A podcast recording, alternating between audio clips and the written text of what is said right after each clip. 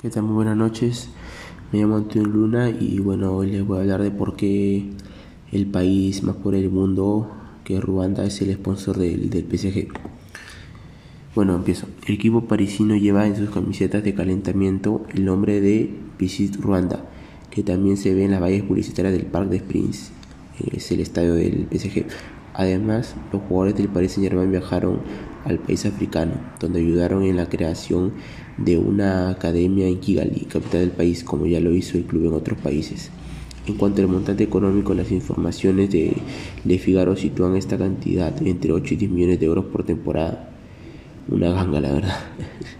Bueno, Ruanda se suma así a otros grandes patrocinios como son Nike, quien paga alrededor de 75 millones de euros al año, y Accor, quien ofrece cerca de 60 millones al club parisino.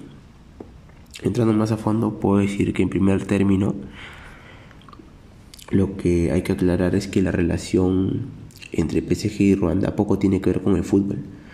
Su conexión es netamente política y económica. La familia real catarí, dueña del conjunto francés, se lleva demasiado bien con Paul Kagame, curioso apellido, primer ministro de la nación africana desde hace ya 21 años. La misión de Ruanda no es otra que aumentar el flujo de turismo a su país apostando al PSG. ¿Cuánto le cuesta? Tan solo 10 millones de dólares, una cifra irrisoria considerando que se suele pagar mucho más para estar en la camiseta de un club de la élite europea.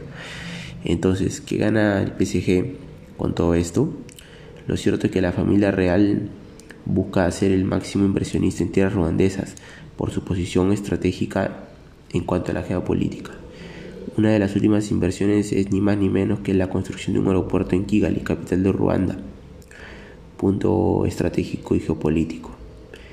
Qatar tomaría parte de un 60% del proyecto. La idea es que el aeropuerto tenga una capacidad de mover a 7 millones de personas. Su costo está estipulado en 1.300 millones de dólares, lo que será la mayor inversión que Qatar hará en suelo africano. Qatar invierte petrodólares en tierras ruandesas. En parte, sí, aunque no hay que olvidar que el vínculo entre PSG y el país africano nació en 2019. A eso hay que sumarle que Ruanda fue lamentablemente noticia por el genocidio de 1994, que se llevó la vida de al menos más de un millón de personas de las etnias Hutu y Tutsi. Entonces, ¿cómo hizo para mejorar su imagen política y social? Con Kagame en el poder ya hace 21 años. Eh, repito, Ruanda es considerado el país más seguro del continente y según el foro, perdón, el segundo más seguro del continente y según el Foro Económico Mundial, el noveno del planeta. De hecho, disminuyó la pobreza y consiguió que un 90% de su población tenga seguro de salud.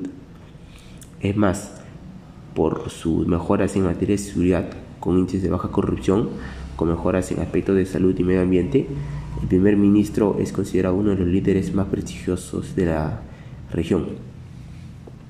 Esa buena imagen lo posicionó a nivel global y las inversiones cataríes no tardaron en llegar. Es más, hasta la FIFA cayó en sus encantos, desde que la familia Altani, dueña del PSG, logró la designación de Qatar como sede en el 2022. Los vínculos con Gianni Infantino se hicieron más fluidos. Por esa razón es que la entidad madre del fútbol en el mundo decidió mudar su oficina para África del Este, desde Etiopía hasta Ruanda. Una casualidad.